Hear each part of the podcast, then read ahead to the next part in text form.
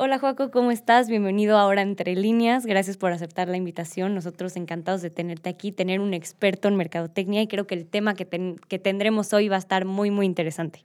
Muchas gracias, Georgie. Muchas gracias por la invitación y ya, ya nos tocaba. Fue postergado bastante, pero por fin coincidieron fechas. Bastante, pero al final parte de tu, de tu contenido es, es esto, ¿no? O sea, como que explorar distintas maneras de, en redes sociales. Entonces eso me encanta y por eso creo que se va a hacer buen match aquí. Excelente. Y listísimo a las dudas que tengamos. Súper. Pues les voy a dar un contexto antes a la audiencia para que sepan de qué vamos a hablar. Vamos a incluir las tendencias de aquí al 2050 por parte del Board of Innovation de MIT. Eh, yo encontré este documento hace un rato, una amiga me lo compartió y creo que a partir de eso lo he compartido con varias personas y he como que abierto conversación a partir de, porque hay tendencias de todas las industrias, de todos los temas que creo que te saltan, incluso, no sé, no sé si cuando tú leíste el documento te pasó, pero yo llegué a pensar que era un poco como Black Mirror. Totalmente. A ver, unas cosas que parecen muy futurísticas. Sí. Pero, pero bueno, creo que estamos más cerca de eso que, que, más, que alejándonos. Pues no sé, algunas yo espero que estemos más lejos de lo esperado, pero pues a ver, a ver qué, a ver qué sale. Em, la primera, te quiero empezar a preguntar. ¿Qué piensas de esta tendencia de mercadotecnia específicamente? que te paguen para no usar productos de competidores. Pues mira, creo que más que tendencia, ya, ya estaba sucediendo desde hace mucho. Y, y por ejemplo, lo hacían, lo hace Nike, lo hace Adidas, sí. lo hacen este, marcas que firman exclusividad, que al final del día es un poquito casi que lo. Es, sí, casi la misma línea, nada más que he puesto diferentes palabras, ¿no? Yo creo que en ese aspecto es bastante natural que se dé. Eh, yo creo que la gente va a ser más complicado que lo acepte cada vez más, porque la competencia va creciendo, las marcas van teniendo cada vez mucho más como pues más competencia. Cada quien ya sale, si es una cervecería, antes nada más eran tres marcas, ahorita hay miles y miles. Entonces, Sí va a ser más complicado que la gente acepte ese tipo de contratos, pero yo creo que los que los acepten van a ser contratos muy, muy redituables. Sí, se me hace interesante porque como, como dices, o sea, ya existe un poco con los influencers. Entonces, cuando colaboran con una marca es como, a ver, o sea, colaboras con nosotros, pero ya no te puedes meter con alguien similar. Entonces, esto también me deja un poco, o sea, pensando a futuro, ¿qué van a tener que ofrecer las marcas para diferenciarse y para genuinamente seguir jalando influencers que quieran promocionar productos similares a los que ellos venden? Pues ahí es complicadísimo porque las marcas sí tienen como ese, como le dicen en inglés, endeavor bastante complicado. Ese, ese, ese, challenge está muy cañón. Pero la belleza de esto es de que también esta, esta, pues estos nuevos años, estas nuevas tecnologías, estas nuevas redes sociales nos han traído muchísimos nuevos influencers. Sí.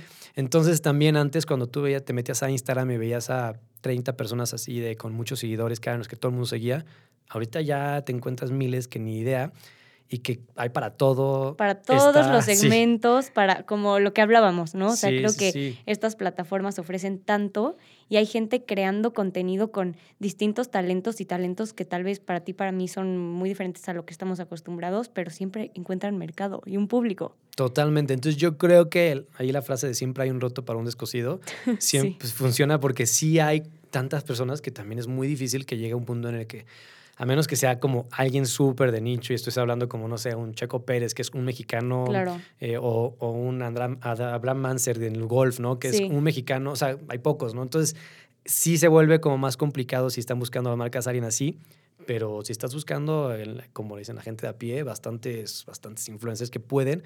Entonces, pues no veo que sea tan complicado eh, poder lograr que, que puedan hacer eventualmente pues firmar una exclusividad o decir te pago para que no uses otra marca. Ok, sí, sí, te, concuerdo 100% contigo. Creo que es parte de lo que ya estamos viendo, entonces a ver cómo se desarrolla futuro, si se vuelve más radical, no, no lo sé. Exacto. Ahora, segunda tendencia, pay to live ad free. Sí, eso es totalmente cierto. Y la verdad, cómodo. Y, y, y, la, y, mucha gente aquí tiene, tiene como unos sentimientos encontrados porque todo el mundo se queja de las redes sociales de que hay muchísimos anuncios. Pero todo, todo el mundo se queja de lo que le afecta tantito su vida, pero no se pone a pensar de, todo lo que le es gratis. O sea, obviamente las redes sociales son gratis por algo, entre comillas, Pero pues eso, de eso viven. Entonces, si te pones a pensar, oye, pues si me quitan los anuncios, me van a cobrar. ¿Qué prefiero? ¿Pagar por estar en Facebook o en, y en Instagram y aparte en Twitter y en, y en TikTok y aparte en Quai, en cual traen en mil que están sacando? A decir, ¿sabes qué? Que me pongan un anuncio cada cinco posts. Sí. Pues ya lo pones en otra perspectiva, ¿no? Ya la gente igual y no lo ve con la, mismo, con la misma pues, este, odio el tema de los anuncios. Ahora, pagar para, para no tener anuncios también es muy cómodo. Y hay mucha gente que lo hace en YouTube, que es de las pocas que lo hacen. Justo te iba a decir. Y la neta, pues yo creo que les funciona bastante bien. Yo, por ejemplo, no lo hago, pero porque yo como tengo el canal, me gusta ver los anuncios que salen en mis videos. Porque también eso habla de qué tipo de personas están interesadas en, mi, en, promocionarse en mis videos. Claro, pero porque tú eres más observador en ese sentido, porque estás en la industria de mercadotecnia. Entonces quieres leer muy bien como a tu segmento y a las personas que te están escuchando. Pero una persona común, tal vez que no tiene como que esa, esa perspectiva, Puede ser que haciendo su propio video diga, híjole, es que me revienta que siempre mis videos ponen estos anuncios, o sea, sin darse cuenta que es parte de su segmento. No, y, y, la gente que, que ve los, YouTube como de 3, 4 horas, les va a aparecer muchos más anuncios, pero yo creo que ya también a mí me ha pasado que luego hasta me da flojera ya cancelarlos. Sí. Porque ya sabes que va a aparecer, ya te está marcando el tiempo y todo. Y como está muy bien eso que están haciendo, que ponen el tiempo que, que se va a quedar el anuncio. O sea, te dicen, va a durar 15 segundos. Entonces ya sabes que va a durar 15. Cosa que antes, incluso en algunas televisoras lo llegaban a hacer, que decían como, como un timeline, así de que eh, quedan 5 minutos de anuncios. Entonces también daba como un cierto respiro de que te parabas al baño, te preparabas palomitas, hacías cosas así, que creo que las redes sociales también como YouTube, eh, con, con videos de tan larga duración, ya se está dando cuenta que también la gente como que ya necesita a veces ese break entonces, creo que va a ser algo interesante. No creo que le funcione a todas las redes sociales. No, definitivamente no. O sea, por ejemplo, si platicamos de Netflix, ¿no? Ahorita con todo este tema de que ellos dijeron que nunca iban a poner publicidad. Entonces, ahora salen con que, híjole, estamos considerando poner publicidad y si no quieres publicidad tienes que pagar más y no sé qué. Ya se había visto una caída en sus usuarios, entonces con esto creo que se va a exponencializar.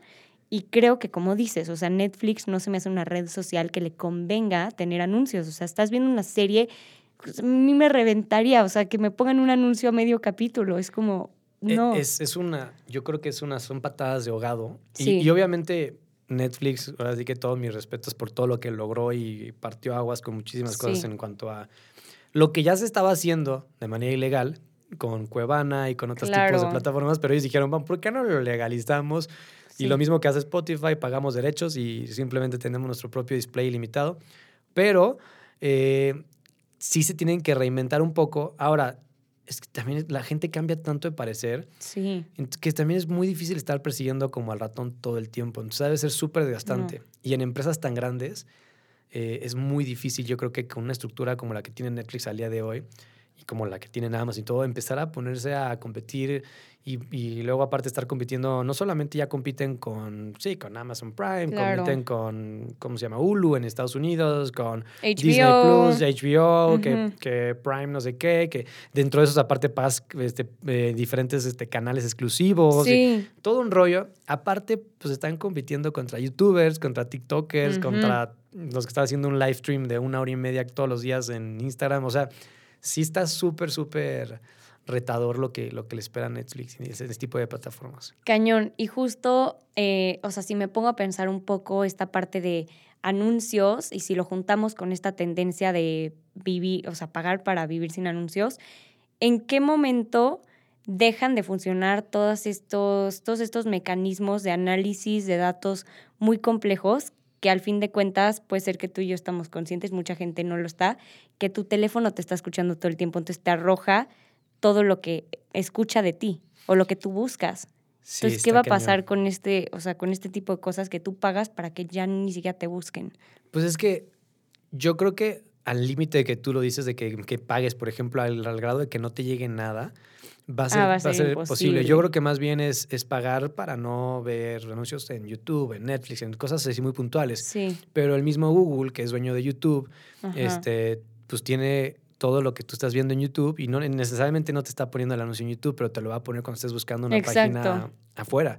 Y, y, dentro de las mismas plataformas, si tú te metes a las páginas, Google tiene pues, millones y millones y millones y millones y millones de blogs, los cuales están habilitados para que tengan publicidad ahí y nada más Google decide qué poner ahí. Entonces, pues yo creo que va a ser prácticamente o imposible, o, yo creo que la gente más bien va a tener que aceptar vivir con anuncios. Justo, aceptar vivir con anuncios y bueno, ya lo hemos visto, pero no sé, o sea, si esto se pueda exponencializar los anuncios. Que según yo sí, porque es como parte de las tendencias igual de personalizar los productos de acuerdo a lo que el cliente quiere. Entonces, esto igual es de las tendencias que vienen fuertes. No, totalmente, pero igual y como dices, en vez de que probablemente lo que sí mejor es realmente lo que sí quieres, ¿no? Igual y ya en vez de escucharte una vez y ya te pone 20 anuncios de eso, igual y sí como que busca tus tendencias, luego aparte las cosas que buscaste, con quién te juntaste, empieza a ser 100 mil veces más analítico de lo que es ahorita para que al final nada más te diga Amazon, ¿quieres comprar esto de una vez? Le piques clic y, se compre, ¿no? Yo creo que va a llegar como a ese nivel o que de repente Amazon, Alexa o Google Home te diga, oye, se te acabó la leche, escuché que te gustaba tal marca. Sí, este, quieres que pida unas al súper y que ya, o, ya te pedí tus leches que te quejaste que no había, o algo así, una cosa así. Ay, no. Como ya hay refrigeradores que ya son inteligentes y que ya también, o sea, yo creo que ya a ese nivel va a llegar. Em, yo no le tengo tanto miedo porque es como muy inevitable. Es inevitable. Entonces yo creo que creo que sale de nuestras manos de, decir, no, o sea, obviamente se puede regular. Sí, el, gobierno tiene que meter mano y todo ese tipo de cosas, pero pues va a suceder. Entonces, como que siento que, que más bien es como medio dejarnos llevar, protegernos. O sea, yo el otro día fue a Telcel para dar una idea que está eso. Voy a dar una marca, esto no es mención buena parte. Nada. No, pero están pidiendo ahorita una huella dactilar. Ajá. Tu huella dactilar y me dicen, oye, es para validar por seguridad. Y dije, perfecto, pero déjame ver tus políticas de privacidad porque me lo estás pidiendo. Le cliqué, le, le cliqué, le piqué en las políticas de privacidad porque es una iPad que ya te ponen todo, ojo, y legalmente ya te ponen ya todo como checkmark de que ya te está marcado. Ah, como si ya lo hubieras aceptado. Sí, cosa que tú tienes que hacerlo manualmente. Ya desde hace mucho ya te prohibían a ponerlo eso de pre-default. Este, y decía, este, esto es para usos de, de, de mercadotecnia, de ta, ta, ta, ta, ta, y obviamente también de seguridad para validar si hay algún contrato, ¿no? Yo le dije a esta chava, oye, pero ¿con qué vas a validar mis huellas si no te las he dado? O sea, estoy, estoy renovando mi contrato. No, no, pero es para validar. no, no estás validando. O sea, sí. tus estás, no es obligatorio. Y a una persona anteriormente a mí que había ido, conocido también, este, y no se, lo, no, no se lo quisieron dejar. Luego, literal, mi esposa fue a sacarlo y le quisieron sacar también las, las huellas dactilares. Y, dijo que no. Ya llegué yo, le dije así, que ayudé y, y literal, ya dije, no, no, ok, no. Sí, pero como que se ponen ya en un plan de que quieren obtener tus datos súper cañón. Entonces, sí va a tener que regularse mucho más, definitivamente, porque ya hay empresas que sí se aprovechan un poquito. Y huellas dactilares, Telcel, dices... Uy, es que mira, si te contara cosas de que sé de Telcel, de cómo venden los datos, está... Está cañón. Cañón. Entonces, por eso dije, ya tienen todo. Tienen todo lo que hablo, lo que vivo, lo que digo, ta, ta, ta. Ahora que también tengan mis huellas, olvídalo, pues eso ya, ya contenemos no, el pasaporte. No, está impresionante. O sea, sí es un gran negocio lo que le sacan atrás en la venta de datos. Siento que Telcel no es la única empresa que lo hace. O sea, debe de haber 500 mm, mil.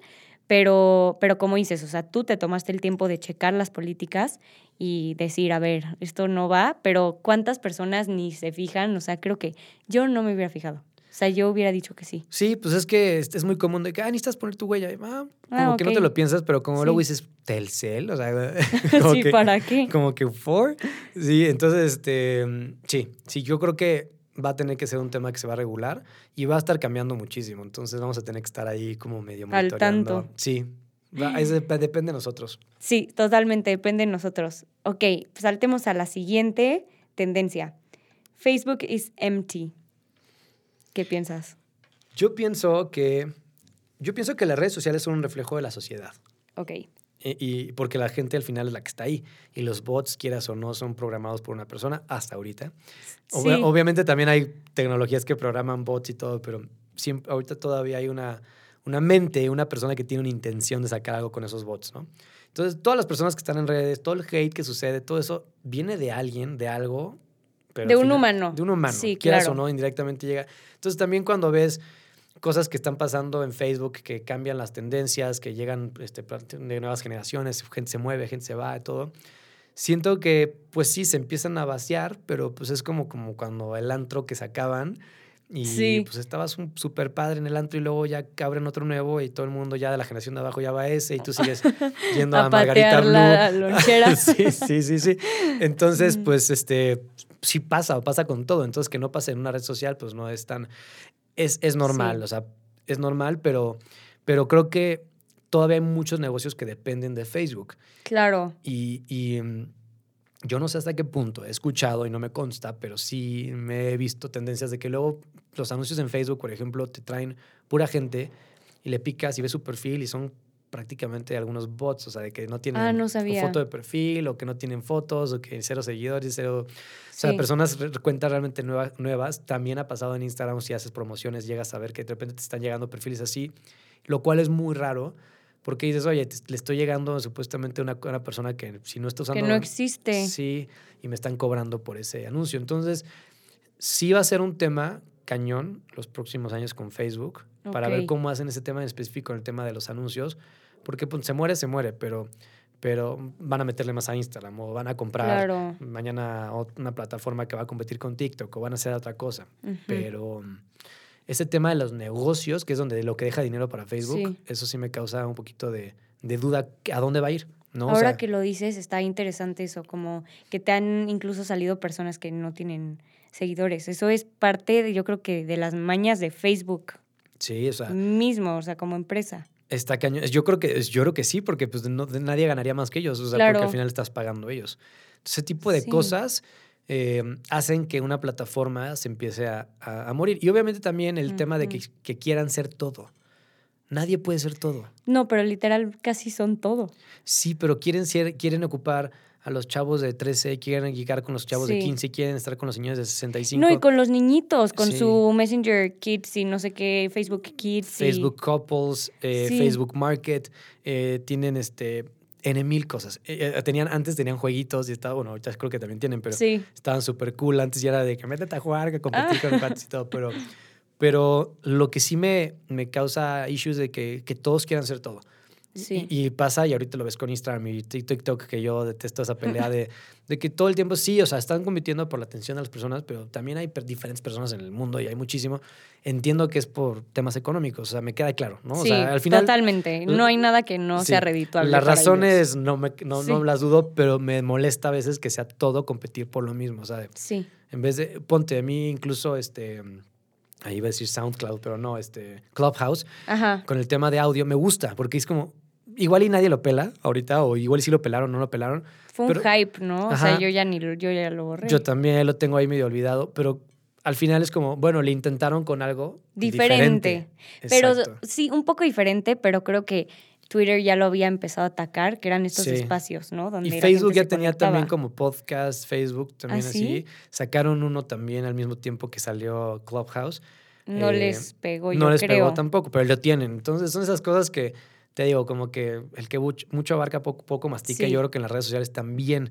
Y eso pasa, que quieren estar con todo y el chavito no quiere estar con su abuelo y su mamá al mismo tiempo viendo sus fotos. Quieren tuerquear y subirlo ahí a Twitter y que hacerse famosos y que nadie los vea. sí, y siento que justo como dices de Facebook en específico, como que han intentado hacer tanto y, y han como que captado un mercado. O sea, Facebook, por ejemplo, yo siento que ya ni siquiera es para mi edad. No, no creo. Yo, yo, yo, yo honestamente, yo casi tampoco lo uso. Lo uso porque sé que monetariamente ah, hay mucha gente que le deja mucha lana y, y, yo con los videos que estoy creando digo, pues, ¿por qué no le intento y subir? Nada más que para monetizar ahí está complicadísimo. O sea, no es como YouTube. También está. En YouTube son 4.000 horas de visualización, eh, mil seguidores, ¿no? Sí. Y son 4.000 horas en un año. En Facebook está cañón, son 10.000 seguidores. y creo que son como no me citen, pero arriba de 6 o 7 mil horas de visualización o más en seis meses. O sea, sí es mucho más complicado conseguir una motivación, pero sé que pagan muy bien. O sea, hay mucha gente que con un video se están llevando 3, 4 mil, 5 mil, 7 mil dólares. Un video. ¿Cómo crees? ¿En Facebook? Sí, sí, sí. Paga más que YouTube. Nunca me lo hubiera imaginado. Paga más que YouTube. No, yo, yo no monetizo en Facebook. Yo tengo como 2.500, 3.000 en Facebook. Como 3.000, como 3.000 seguidores, pero pues, porque también no ha sido mi... Tu prioridad. Mi prioridad, pero sé que hay gente que se dedica literal, se les cae Facebook y se les cae su negocio, entonces...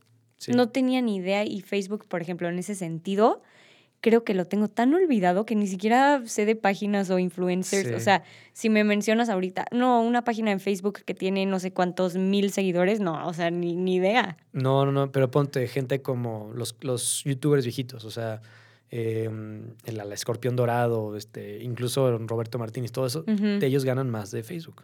que, ah. de YouTube. Qué interesante. Entonces puede ser que esto no muera. Yo creo que ese es el tema. No sé. Ajá, que como que siendo que los creadores igual lo, lo revivirán por el tema de cuánta lana metan allá. Puede ser. Puede ser. Puede ser, pero no, no, no creo. Ahora que lo mencionas, mira, si es negocio para las redes sociales, eso nunca va a morir. Exacto. Entonces, quién sabe. Exacto. Qué interesante. Y ahora, ok, pasemos a la última tendencia para que no se nos vaya el tiempo. Déjame, déjame decidir entre estas dos, a ver cuál estará más interesante. Claro. Ok. Parece, me encanta porque parece como los mapas de un anfiteatro. Ya sé, está cañón. Y hay tantas que no sé ni cuál elegir. Ok, no, no es cierto, ya sé cuál. Esta. Em, esta es parte de la industria Human 2.0 y dice Automatic Emotion Tracking Over Time. ¿Y por qué escogí esta? Porque creo que va también un poco la mano con todas las tendencias de, de mercadotecnia hoy en día, como muy enfocadas a wellness y como, ¿sabes? De que eh, impulsar como tu salud mental y mejorarla y todo este sentido. Entonces, ¿qué piensas? Automatic Emotion Tracking. Mira, de datos fuertes respecto justamente al tema de las emociones y el tema de wellness, American Express sacó Amex Trends, que es como una... Es un reporte que sacan de diferentes industrias. Sacó el, eh, hace poquito uno con análisis de, los tarjetavientes que tienen, ¿no? El que sacaron hace, que serán como tres, cuatro meses, em, hablaban de que wellness va a ser uno de los focos principales de las personas que, que, tienen pues, American Express, que son muchos, no solamente en México, sino tienen una, eran una base de más de 100 mil tarjetavientes que analizaban. Y, este, y justo, o sea, incluso yo, yo leí el que esté más enfocado a viaje por lo que me dedico, pero, pero decían que, por ejemplo, las personas están dispuestas a gastar 80% más en su próximo viaje si tienen que ver algo con wellness y salud mental. Este, y como estos, así te puedo decir, se hacen siete, ocho diferentes cosas que tienen que ver con la salud mental, con el wellness, con todo. Desde, todo, o sea, si lo piensas, desde el destino mismo, ¿no? O sea... totalmente, porque también es cómo le vendes, cómo le vendes el destino, las experiencias que tienes que crear, desarrollar y todo como destino para poder comercializarlas justo a través de este tipo de herramientas, seguramente.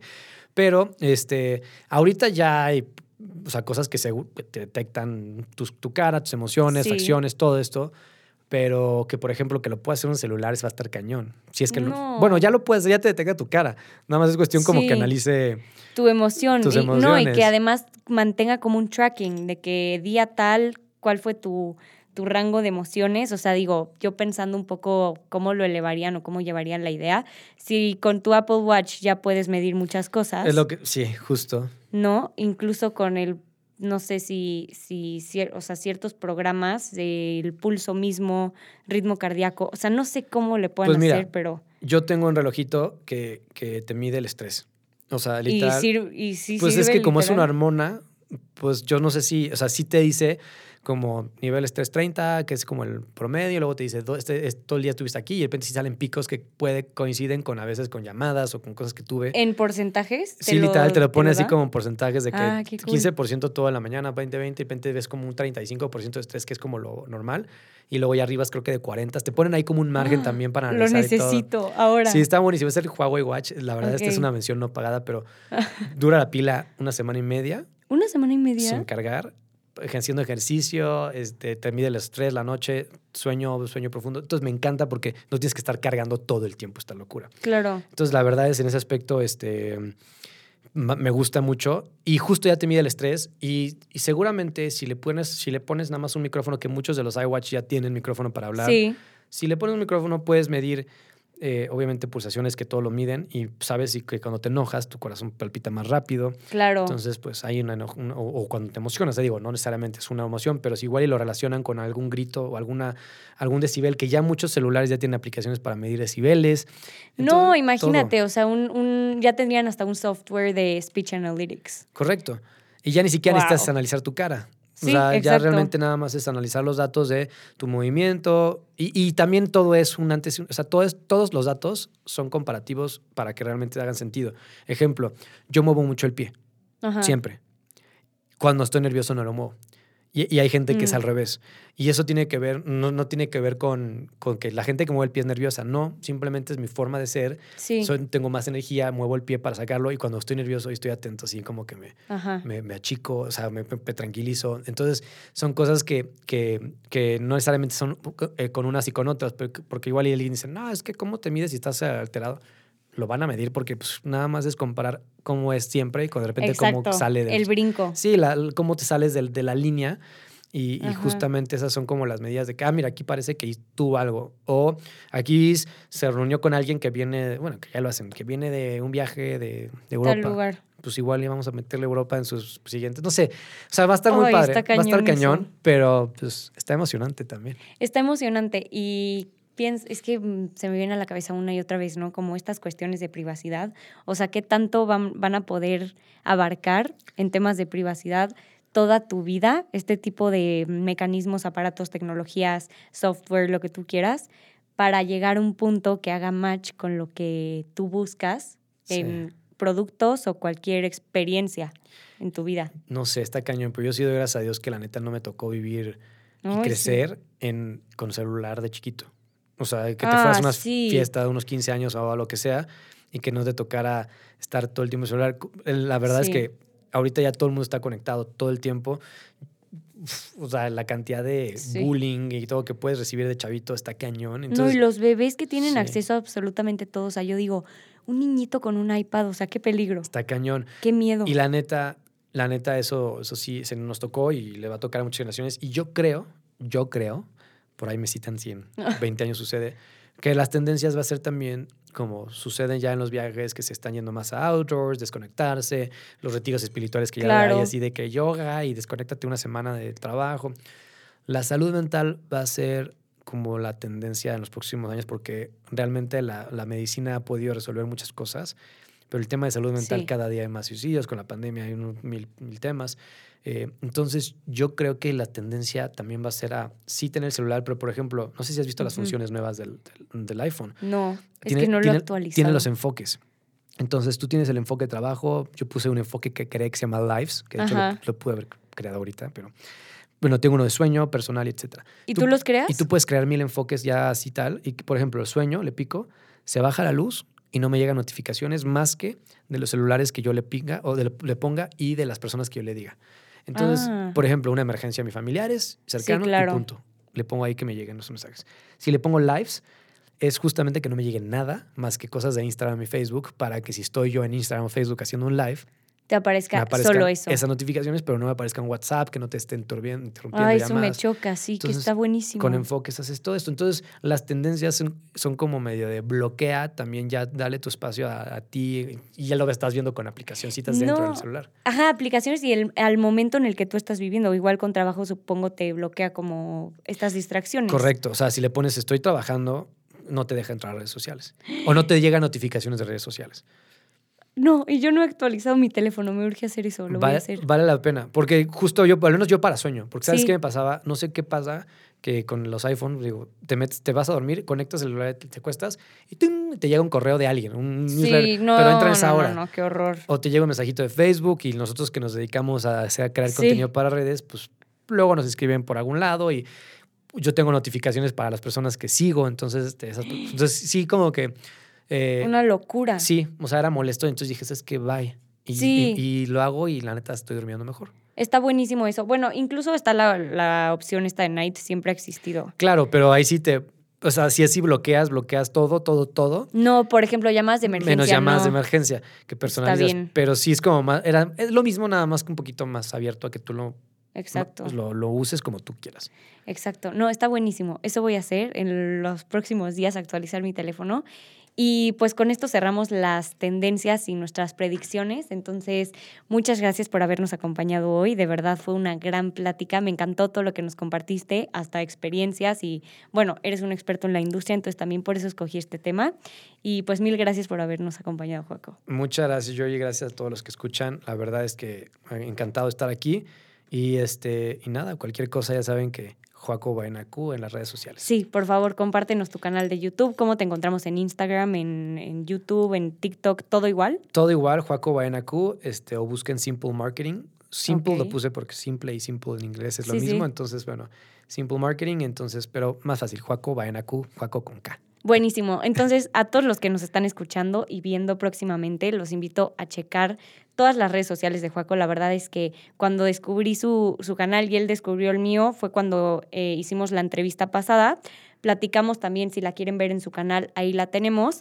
Y, y vi todos, todos sus videos y todos sus tips para mercadotecnia y para crecer en redes sociales, que la verdad a mí me funcionaron demasiado. Algunos los he aplicado, algunos todavía me faltan, pero te felicito porque es un contenido que aporta y eso, eso es muy raro de encontrar hoy en día. Muchas gracias. La verdad es que es un contenido para los que no, no lo hayan visto digerible. Sí, o sea, no, no, esperen, no esperen ver clases de mercadotecnia. No es algo técnico. No, no, no, no me gusta y aparte tampoco no soy ni, ni quien para, para hacerlo, ¿no? Pero, pero lo que conozco lo comparto, lo que escucho, lo que veo que funciona con clientes, con personas que, que, que están ahí alrededor de mí, con influencers que, que, llego a platicar, que todo eso me sirve, lo retroalimento y, y les voy compartiendo las ideas. Entonces busquen algo y van, lo que vayan a buscar, si es clases así de marketing eh, high level, no, obviamente no, es un marketing del día a día, digerible para una, persona, que un negocio que está empezando.